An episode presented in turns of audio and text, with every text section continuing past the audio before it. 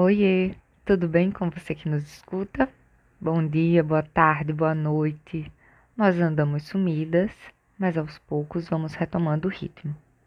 A Rafa estava comprometida com as campanhas das últimas datas comemorativas em seu ateliê e eu com as demandas do meu consultório.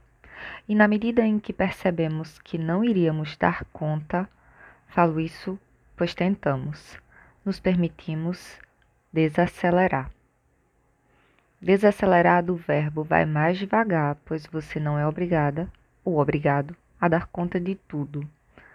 Numa sociedade em que quase tudo é instantâneo, onde os áudios podem ser acelerados, os vídeos são curtíssimos, a velocidade da informação é gigante, onde o descanso é sinônimo de alguma atividade, ainda que prazerosa, e tudo é para ontem.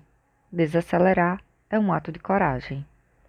Admitir para si e para quem quer que seja que não dá conta de tudo é importante.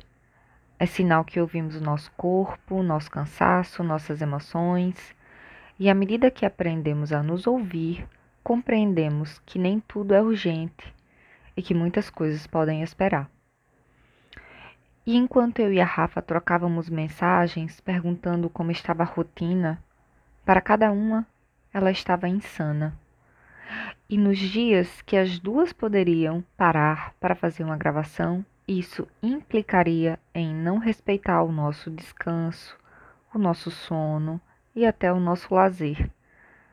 Enfim, o nosso ócio. Mas a maturidade nos ensina a fazer escolhas e por isso escolhemos não gravar. E não é que desacelerar foi útil, foi motivo para observação, autoobservação e reflexão. Foi motivo de orgulho e até de pauta. Mas também é importante lembrar que cada um tem seu ritmo e que aquilo que significa desacelerar para mim não precisa ser no mesmo ritmo que o de outra pessoa. Nesse ponto, o autoconhecimento é fundamental, pois possibilita o respeito a si e ao outro.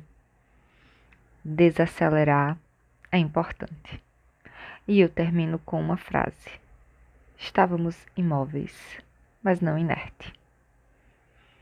E aí, vamos ou bora desacelerar? Beijos e até o próximo.